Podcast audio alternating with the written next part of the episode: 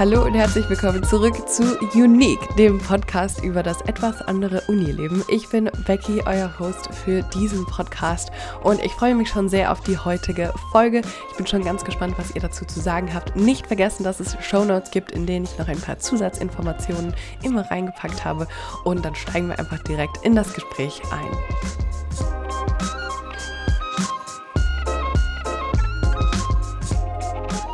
Anna, herzlich willkommen im Podcast, der noch keinen Namen hat zu dem jetzigen Zeitpunkt. Aber vielleicht kannst du dich einfach mal vorstellen, so ein bisschen erzählen, wer du bist, was du so machst, was deine Hobbys sind, ähm, alles, was du erzählen möchtest eigentlich. Ja, ich bin Anna, ich bin 21. Ich bin Medizinstudentin mit Behinderung. Ja, Hobbys sind zum einen mein Instagram-Account. Da berichte ich so ein bisschen über das Medizinstudium mit Behinderung, was ja noch relativ selten ist. Viel Zeit mit Familie und Freunden verbringen, Fotos machen, zeichnen tue ich gerne. Nicht gut, aber gerne.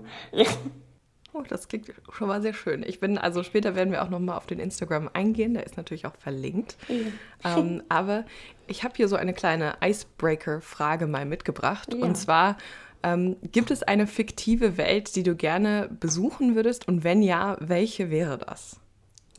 Ich bin nicht so ein Fantasy-Mensch, aber oh. eine Harry Potter-Welt oder so. Also auf jeden Fall irgendwas mit ähm, Zauberkräften. Wäre auf jeden Fall manchmal ganz hilfreich. Fliegen oder so.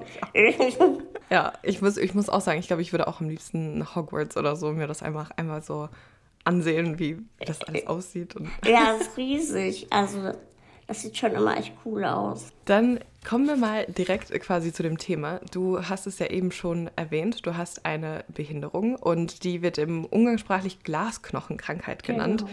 Und ich habe mal nachgeschaut, dass es Osteogenesis imperfecta tatsächlich heißt. genau, also das ist halt quasi eine Störung der Kollagensynthese. Also Kollagen haben wir ja überall im Bindegewebe und eben auch in den Knochen. Und in den Knochen ist halt das Kollagen 1, das ist eigentlich das stabilste, was der Mensch so im Körper hat.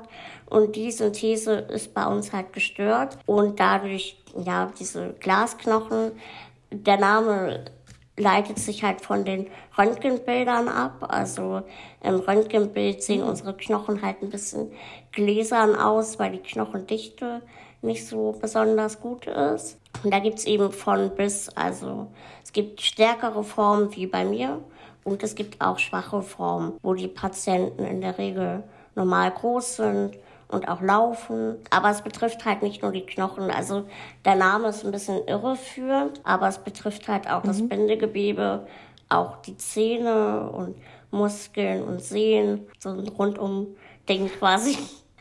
ein rundum Paket.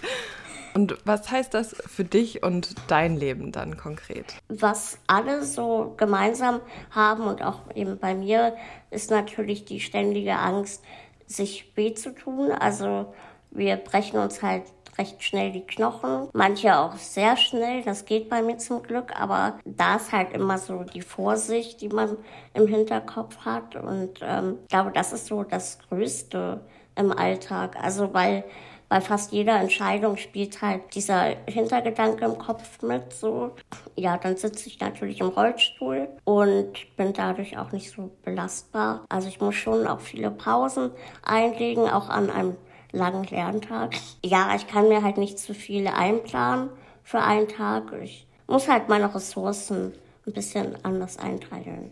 Okay. Das heißt, wenn du sagen würdest, dass, also, wo du die Behinderung in deinem Alltag am meisten spürst, ist quasi auch eher das Pausen und das Ruhe brauchen und so ein bisschen deinen Tag besser einzuteilen, sozusagen. Ja, genau. Also, das ist so das Größte. Man, man ist halt nicht so ganz belastbar. Also, wenn man es muss, schon.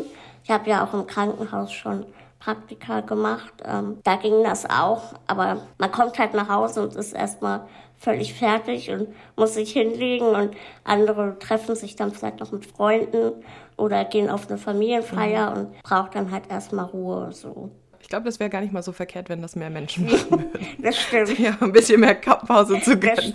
Also generell, wenn das Ja, ich glaube, der Arztberuf ist generell ein bisschen zu stressig für die meisten. Ja, da kenne ich auch einige, die nehmen sich echt enorm viel vor. Und ja, durch Corona sind wir ja, glaube ich, alle ein bisschen langsamer geworden. Und ich glaube, einigen gefällt das auch. Also, dass man nicht immer so unter Druck steht, alles machen zu müssen. Jetzt hast du es ja schon ein paar Mal erwähnt. Du studierst Medizin. Ja. Ähm, wie, wie hast du dir das Fach rausgesucht? Also war das was, was du schon immer machen wolltest oder bist du da erst später drauf gekommen? Wie war das für dich? Also ich glaube, bis ich so 13, 14 war, wollte ich irgendwie alles mal machen. Also Modedesign und was es nicht alles gibt. Also wir sind halt auch keine besonders wissenschaftliche Familie. Meine Eltern machen eher was mit Zahlen und im Büro und Buchhaltung so die wollten auch, dass ich ins Wirtschaftsprofil gehe in der Oberstufe. Und ich äh, mhm. hatte das so im Unterricht, ähm, so als Kostprobe für das Profil. Und ich dachte so, Gott, nee, also Zahlen, das finde ich ganz furchtbar. also Medizin. Das kann ich gut verstehen.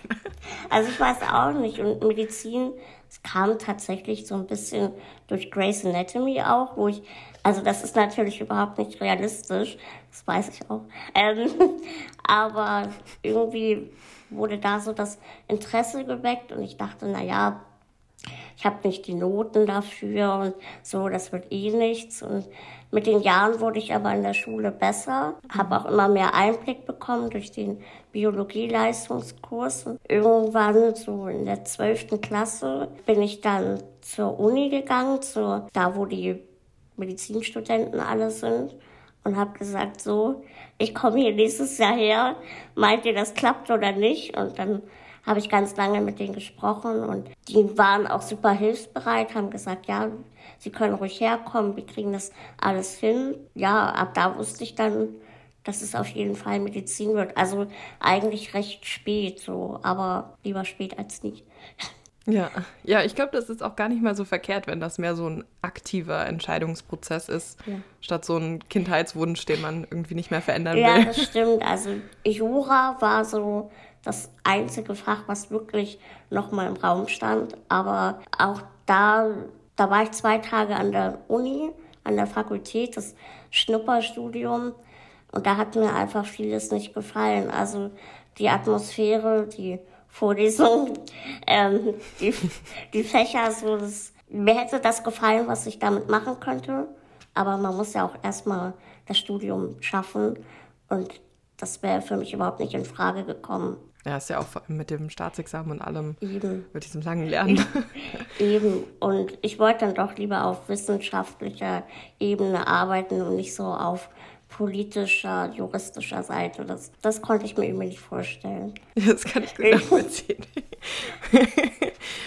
Und wie war dann so die Reaktion von deinem Umfeld, als du dann gesagt hast, okay, Medizin wird's jetzt? Ja, also die erste war tatsächlich meine Mutter, der ich das erzählt habe, weil die mich auch zu der Uni fahren musste, ähm, wo ich mich habe raten lassen. Es war schon viel Skepsis dabei bei vielen, aber also ich habe mich da nicht so beirren lassen. Also ab der 12. Klasse wusste ich, wo die Bewerbung hingehen soll und dann war es mir auch ziemlich egal, was die anderen gesagt haben. Aber ich glaube, jeder war irgendwie skeptisch, so auf seine Art und Weise. Aber jetzt, seit ich so die ersten Prüfungen bestanden habe, ist zumindest meine Familie überhaupt nicht mehr skeptisch und unterstützt mich da und ja, das ist sehr schön zu hören. Ich glaube, das ist auch super wichtig. Ja, also das, das macht schon viel aus. Also können mir jetzt vielleicht nicht helfen, den Stoff zu lernen, aber die kümmern sich sonst um sehr vieles, was gerade ich ja auch brauche. Und dass ich mich dann in der Klausurenphase auf die Klausur fokussieren kann. Und das ist wichtig. Mhm. Also auf Instagram hattest du das ja auch mal thematisiert, ähm, was so Uniwahl anging, also dass du da eher dich auf die Uni Hamburg konzentriert hast. Kannst du das so ein bisschen mal erläutern, warum? Genau, also ich habe ja ein 1,5er Abitur, das heißt, ich wäre jetzt nicht sofort ins Medizinstudium gekommen. Und ähm, ja, für Menschen mit Behinderung unter anderem äh, gibt es eben diesen Härtefallantrag, den man stellen kann. Und dadurch, dass ich eben 100% schwerbehindert war, ist es so, dass ich, ähm, also dass von mir nicht verlangt worden wäre, umzuziehen. Also wenn man über 50 Prozent schwerbehindert ist, dann wird man in der Uni eingeteilt, die am nächsten ist, wenn der Härtefallantrag äh, mhm. genehmigt wird. Dadurch war dann für mich recht klar, dass es Hamburg wird. Ich hätte auch zum damaligen Zeitpunkt nicht umziehen können und auch jetzt nicht wirklich. Deshalb habe ich mich da auch informiert über die Uni Hamburg und bin auch seitdem im engen Kontakt mit denen. Und Aber das ist ja, also ist ja super, dass es das gibt. Also dass man sagen kann, okay, dass man dann nicht gezwungen wird, umzuziehen. Das finde ich eine richtig gute Sache. Also wusste ich gar nicht, dass das so zugeteilt wird dann. Ja, genau, das ist, ist echt gut. Und ja, beim Härtefallantrag zählen eben die Noten nicht. Also das wird halt mhm. davon ausgegangen, dass es Menschen sind, die eben nicht immer an der Schule sein konnten wegen Therapie, wegen Schmerzen, wegen Operationen und dann nicht ihr ganzes Potenzial ausschöpfen konnten. Und dadurch bin ich mhm. dann auch mit meinem 1,5er Abi direkt reingekommen und also schon das gut, immer noch ein wahnsinnig gibt. gutes Abi ist. ja. ja. Also 1,5 ist immer noch ein so gutes Abi. ja, stimmt. Also, also schon krass, was man im Medizinstudium braucht und mein Ziel war es, auch ohne den Härtefallantrag reinzukommen. Also hätte auch über den Hamnat oder TMS reinkommen können mit 1,5, mhm. aber halt nicht in dem Jahr. Also ich habe ja direkt mhm. nach dem Abi angefangen, vier Monate danach. Dann ähm, würde ich so ein bisschen jetzt so zum Thema Unileben kommen, ja. weil ich glaube, das ist auch das, was so die meisten spannend finden oder wo die meisten Fragen natürlich da sind. Ja. Und ich glaube, wir fangen mal bei den Basics an. Das heißt, also du hattest auf jeden Fall Unterstützung sozusagen von struktureller Seite bei der Zulassung. Aber gab es denn auch andere Formen Unterstütz der Unterstützung, die du gebraucht hast von der Uni für deinen Alltag dort? Also ich glaube, vieles läuft so im Hintergrund, was die Uni macht, auch für mich. Also man muss halt sagen, ich glaube, keine Uni in Deutschland ist wirklich 100% barrierefrei, vor allen Dingen nicht die medizinischen Fakultäten. Also man merkt schon, dass ich da einer der ersten bin, die auch dauerhaft auf einen Rollstuhl angewiesen sind. Also ich habe auch einen Kommilitone, der aus seinem Rollstuhl aussteigen kann und ein paar Schritte gehen kann. Das geht bei mir halt nicht. Und dadurch ist es schon schwierig. Also man merkt halt, dass die da nicht die besten Erfahrungen haben und manchmal auch nicht so mitdenken von der Uni. Mhm. Das heißt, ähm, es ist so Geben und Nehmen. Also ich erinnere die dann manchmal auch daran oder frage nochmal nach. Das Wichtigste sind eben die Räume. Also dass die Räume barrierefrei sind. Wir haben ein recht neues Gebäude für Studenten. Das ist eigentlich weitgehend barrierefrei. Aber die ganzen alten Hörsäle und so, der Präpariersaal, also mhm. das halt nicht. Wir haben da bisher immer eine Lösung gefunden. Aber es ist halt schwierig. Die Uni kann ja auch nichts großartig machen, wenn es einfach nicht barrierefrei mhm. ist. Es, es dauert noch ein paar Jahrzehnte. Das glaube ich auch, weil ich dann, also in Vorbereitung auf das Gespräch habe ich auch drüber nachgedacht, bei uns die Labore zum Beispiel ja. sind auch alle nicht barrierefrei und es gibt auch kaum Tische, wo unten drunter Platz ist, weil eigentlich alles immer gefüllt ist mit Schubladen und sowas. Also man könnte sich mit dem Rollstuhl gar nicht erst dran stellen an ja. die Bench sozusagen. Ja, das. Also, also man merkt das einfach, dass es noch viel zu selten ist und es ist auch kein reines Hamburger Problem. Also ich habe auch Kontakt mit anderen Studenten. In Berlin zum Beispiel sind die Campi ja über mehrere Standorte verteilt. Das wäre bei mir ja auch gar nicht gegangen, wenn ich von Campus zu Campus eine halbe Stunde mhm. brauche. Das, das ist zumindest in Hamburg mhm. ganz gut, dass alles auf einem Fleck ist. Alles ist fußläufig und ähm, das ist schon ganz gut. Das, das glaube ich, da habe ich auch gar nicht drüber nachgedacht, aber es stimmt natürlich.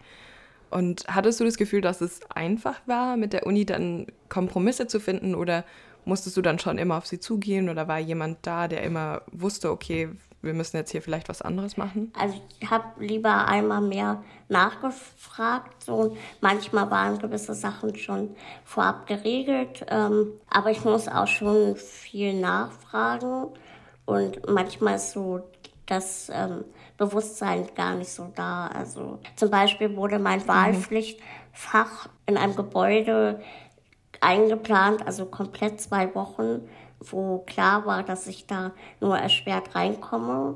Mhm. Das, Also manchmal ist es so ein bisschen schwierig für die Uni dann aus ihrem strukturellen Denken rauszugehen und zu sagen, okay, mhm dann planen wir das um für sie, obwohl sie es immer anders gemacht haben, weil vorher war der Bedarf nicht da. Da konnte jeder in das Gebäude gehen, das war kein Problem.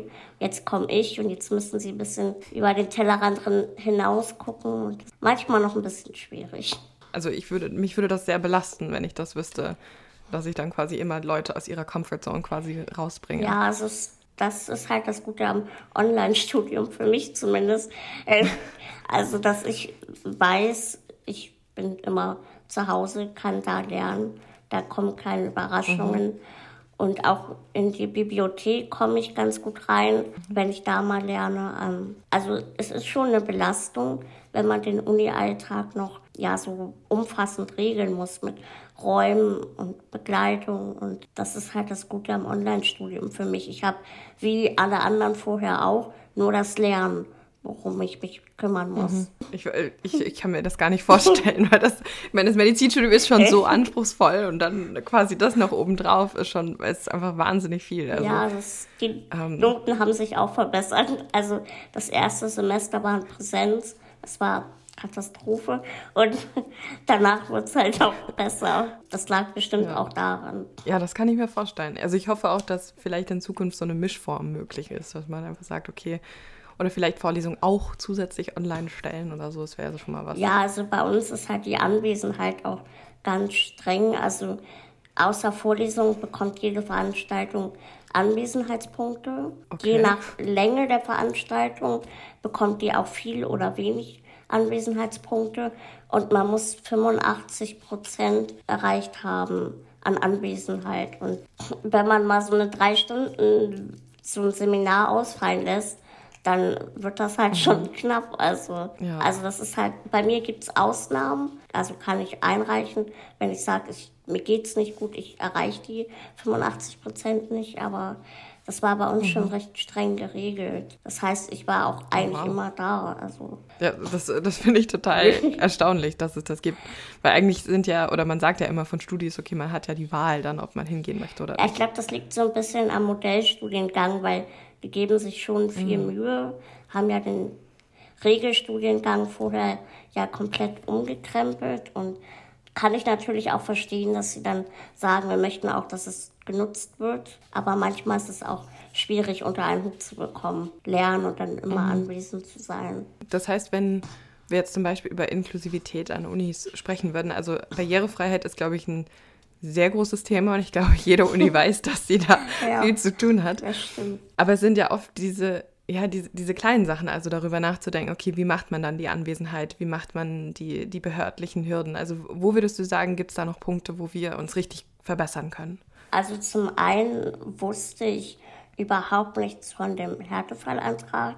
Also das habe ich hm. durch Zufall herausgefunden, weil ich ähm, noch an der Uni Hamburg am ähm, allgemeinen Standort nochmal bei der Behindertenberatung war. Da fiel das so fast im Nebensatz und da war ich schon in der Oberstufe und habe dann auf einmal gehört, sie, sie brauchen kein 1-0 und ich war so, hä? Wieso sagt das niemand? Also ich habe dann trotzdem kontinuierlich versucht weiterzumachen und meine Leistung so beizubehalten. Aber es nimmt halt wahnsinnig viel Druck raus wenn man weiß, so mhm. ähm, die Noten werden nicht so gewichtet. Also da finde ich, könnte das Infoangebot umfassender sein für Studenten mhm. mit Behinderung. Dann wussten die überhaupt nichts über das Medizinstudium mit Behinderung. Und das war schon die Behindertenberatung. Mhm. Und die haben gesagt, ja, wissen wir nicht. Und ich war so, ja gut, dann kann ich jetzt auch gehen. Also cool. dann hat sie mir irgendwie so eine dicke Broschüre in die Hand gedrückt für zu Hause.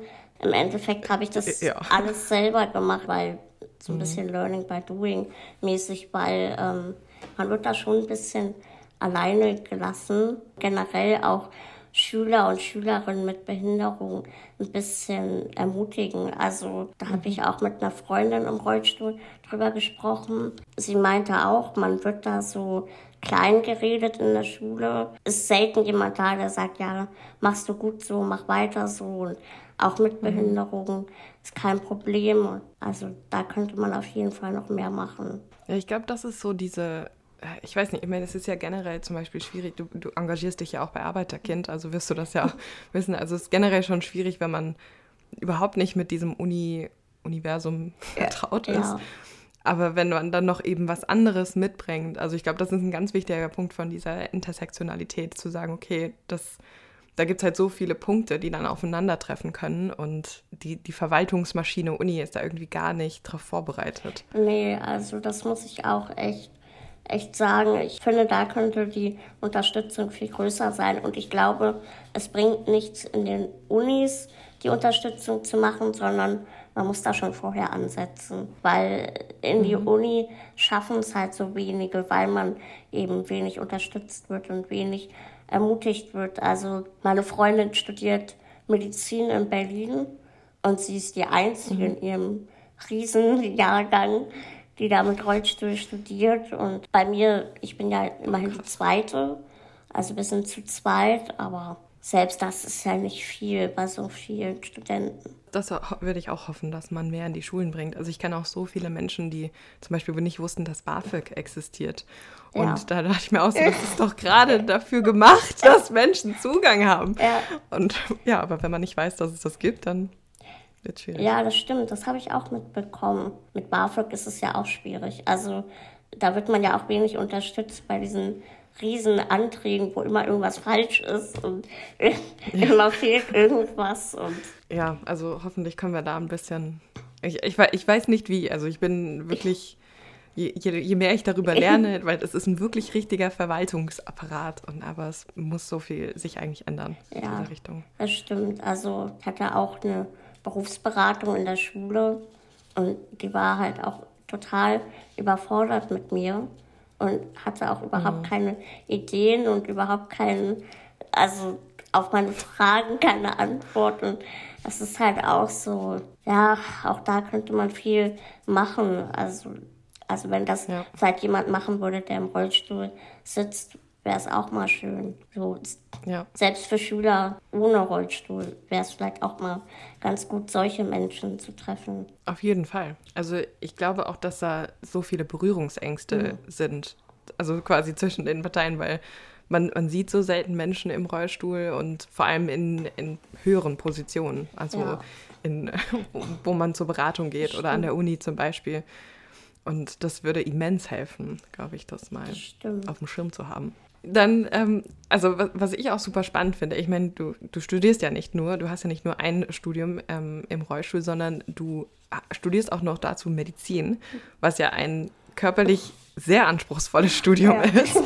Und ich, ich, also ich weiß nicht, wie bist du das, also wenn du zum Beispiel jetzt ein Praktikum raussuchst, wie gehst du das an? Musst du da auf bestimmte Dinge achten? Wie, wie, wie machst du das? Ja, also das Pflegepraktikum ist ja so die, der erste Teil des Praktikums, den man machen muss. Ähm, wie der Name schon sagt, da läuft man nicht mit den Ärzten zusammen rum, sondern mit Pflegern. Und das war halt tatsächlich schwierig. Also da habe ich auch einige Fehler gemacht in der Bewerbung. Ähm, ich habe mir zum Beispiel die Station nie vorher angeguckt, was ich zum Beispiel jetzt mhm. mache. Also jetzt mache ich es so, dass ich ähm, mir Bereiche raussuche, die ich gut finde. Vieles auch direkt am Universitätsklinikum, wo ich studiere, weil ich weiß, das ist sehr mhm. großzügig da und sage, ich möchte gern bei Ihnen ein Praktikum machen, würde aber gerne einmal vorher kommen bevor ich mich bewerbe. Das kommt auch tatsächlich immer ganz gut an. Also ich habe jetzt eine Station besichtigt und direkt meine Bewerbung dagelassen und dann kommt das auch gut an, wenn die sehen, ich gehe auf die zu, die sehen mich einmal, mhm. können sich auch vorstellen, wie groß mein Rollstuhl ist. Mhm. Also das kommt gut an, das kann ich jedem empfehlen. Und generell gucke ich natürlich auch, was für mich später realistisch ist. Also jetzt äh, Unfallchirurgie oder so, da weiß ich, das wird wahrscheinlich nicht bei mir so der Fachbereich. Mhm. Also ich versuche da auch das realistisch einzuschätzen und es ist eigentlich so das mhm. Einzige. Die Räume müssen halt groß genug sein, die Patientenzimmer. Das mhm. ist so das, worauf ich ganz viel Wert lege, was ich halt im Pflegepraktikum nicht gemacht habe. Also da war ich froh, wenn ich meine Plätze hatte. Also einen Platz habe ich auch nur bekommen, weil ich mich da beschwert habe bei der Klinik, weil ich da am Telefon so blöd abgewiesen wurde und dachte, nee, also so lasse ich jetzt nicht mit mir reden von irgendeiner Büroangestellten, die mich noch nie gesehen hat und die auch die Abläufe auf Station gar nicht kennt. Und dann wurde ich da eingeladen und dann haben sie mir direkt den Praktikumsplatz gegeben. Und, und wie sieht da so ein Tagesablauf dann aus? Und weißt du, ob sich das ein bisschen unterscheidet zu quasi anderen? Also in der Pflege ist es ja eigentlich so, dass man ein Dreischichtsystem hat. Früh-, Spät- und Nachtschicht. Das habe ich zum Beispiel mhm. gar nicht mitgemacht. Also beide Kliniken, also ich habe zwei Praktika gemacht, beide Kliniken haben direkt angeboten, dass ich geregelte Arbeitszeiten bekomme von 8 mhm. bis 16 Uhr. Also schon die acht Stunden, die alle arbeiten. Also ich muss halt auch gucken, wie ich zur Praktikumstelle komme und morgens um fünf, halb sechs holt mich niemand ab und also mhm. deshalb bin ich erst um acht gekommen. Genau, bis 16 Uhr. Ich, in der Pflege kann ich halt noch weniger machen als jetzt bei den Ärzten. Deshalb bestand mein Praktikum viel aus Zugucken, Blutproben und andere Proben ins Labor bringen. Ähm, Getränke holen für Patienten, ähm, Patienten Essen anreichen, aber auch für die Patienten einfach da sein. Also wofür halt viele keine Zeit haben im stressigen Klinikalltag, sich einfach mal hinzusetzen und den Patienten zuhören und ein bisschen reden lassen über deren Sorgen. Das habe ich dann halt gemacht. Mhm. Das war bestimmt auch eine coole Erfahrung. Ja, also es ja, man kriegt da schon viele Schicksale mit und ich muss sagen, eigentlich haben alle Patienten wirklich gut auf mich reagiert. Also ich hatte da ein bisschen mhm. Sorge, dass da komische Kommentare kommen. Ich glaube, die, die es komisch finden oder fanden, haben einfach nichts gesagt. Äh, äh, aber die, die es cool fanden, haben es halt auch gesagt und das mhm. war auch schön. Also ich hatte na, klar noch keine Verantwortung für die. Vielleicht ist es anders, wenn ich da deren Ärztin bin. Aber mhm. so als Praktikantin haben sie mich gut aufgenommen. Und wie, wie war das beim Klinikpersonal dann? Also eigentlich, ich durfte beim ersten Praktikum recht viel machen. Da hatte ich recht mhm. viel Freiheit und recht viel Vertrauen bekommen. Im zweiten Praktikum nicht so, aber es lag auch daran, dass die generell strenger waren mit ihren Praktikanten. Es lag nicht nur an mir. Die haben schon versucht, mich einzubinden, aber ich durfte halt ähm, mit Medikamenten eigentlich gar nichts zu tun haben. Das ähm, ja, ist ja auch klar. Also man, man kann da ja auch viel falsch machen und das habe ich dann auch ähm, verstanden, so dass da muss man einfach mhm. als Klinik auch sich absichern. Und ähm, da habe ich aber trotzdem viel mitgemacht, die Rundgänge mitgemacht, geguckt, wie geht es dem Patienten, hat er Fieber, was der Blutdruck, also sowas halt. Mhm. Genau habe natürlich als Vorbereitung eine von deinen Story-Highlights äh, angesehen über das Pflegepraktikum. ja. Und da hattest du auch erwähnt, dass du dich mit einer Stationsärztin ganz besonders gut verstanden hast, also dass sie dich halt besonders viel mitgenommen hat bei Sachen.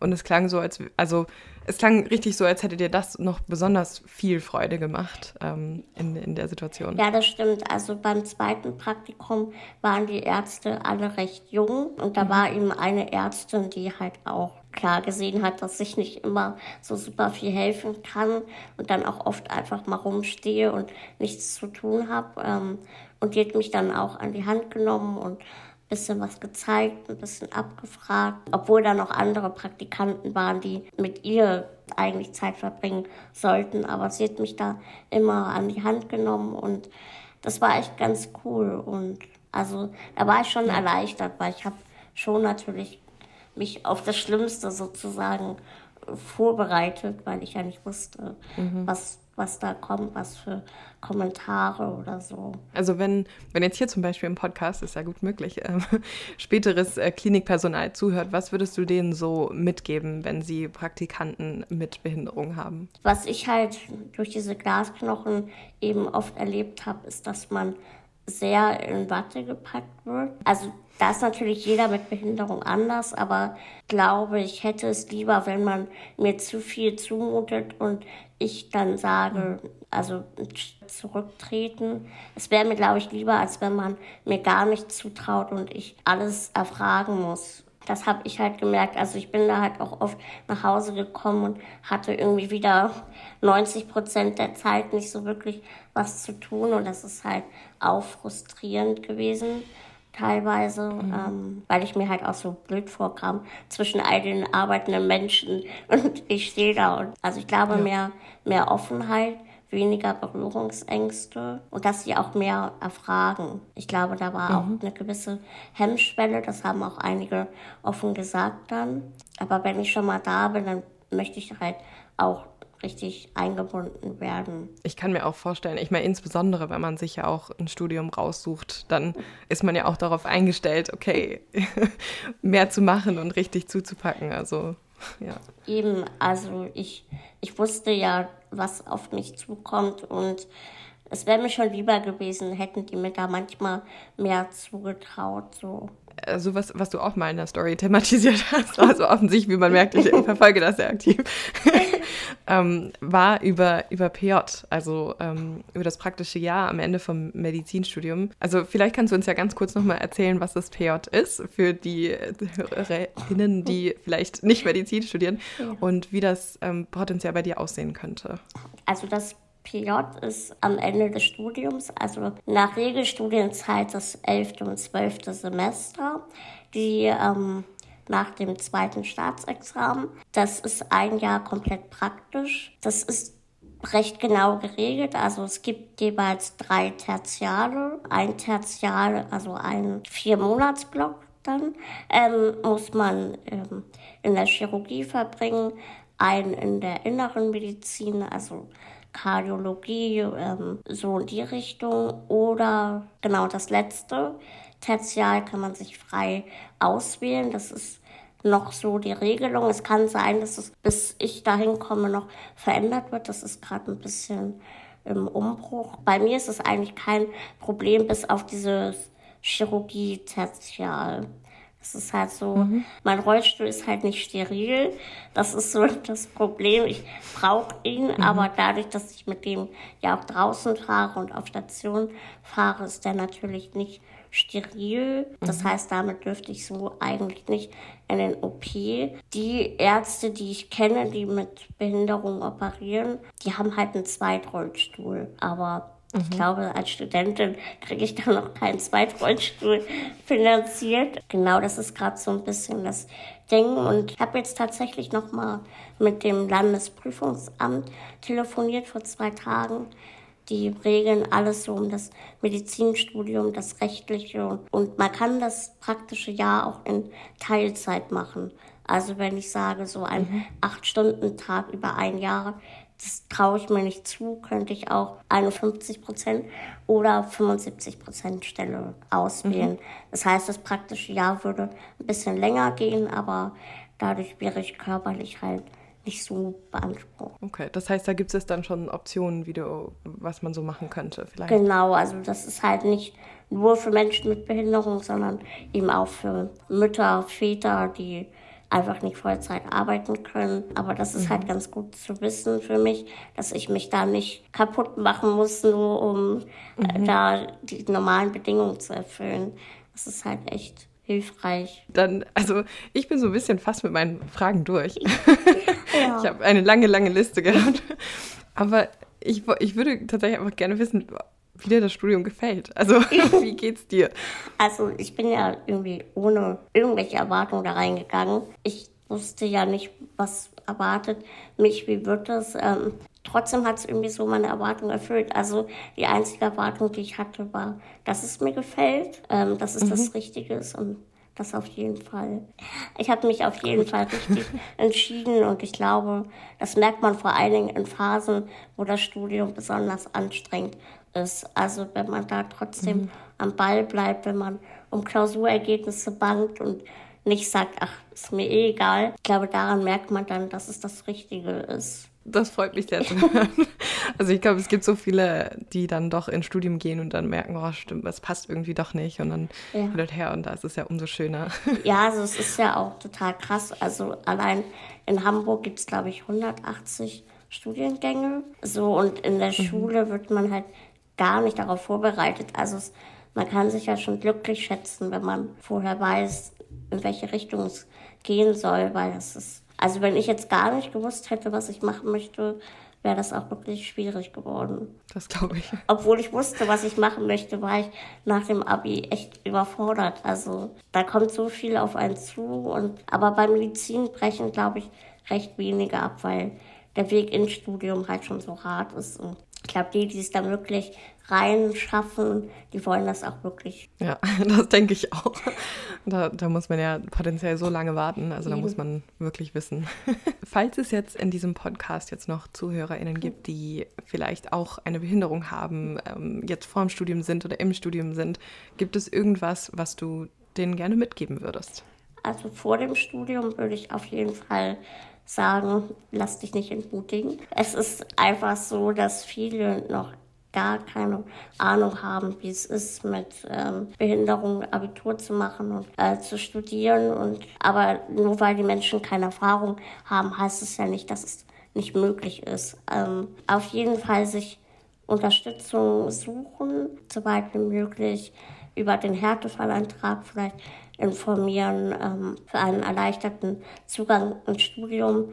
Es kann ja auch helfen, im Abitur zu wissen, dass man auch ein, zweimal öfter zu Hause bleiben kann, weil man nicht 1,0 mhm. braucht im Abitur, sondern lieber seine Ressourcen schonen. So, das ist ja auch, auch wichtig. Man kann ja nicht immer in der Schule sitzen, einige. Also für einige geht es mhm. einfach nicht und ähm, sich da den Druck rausnehmen.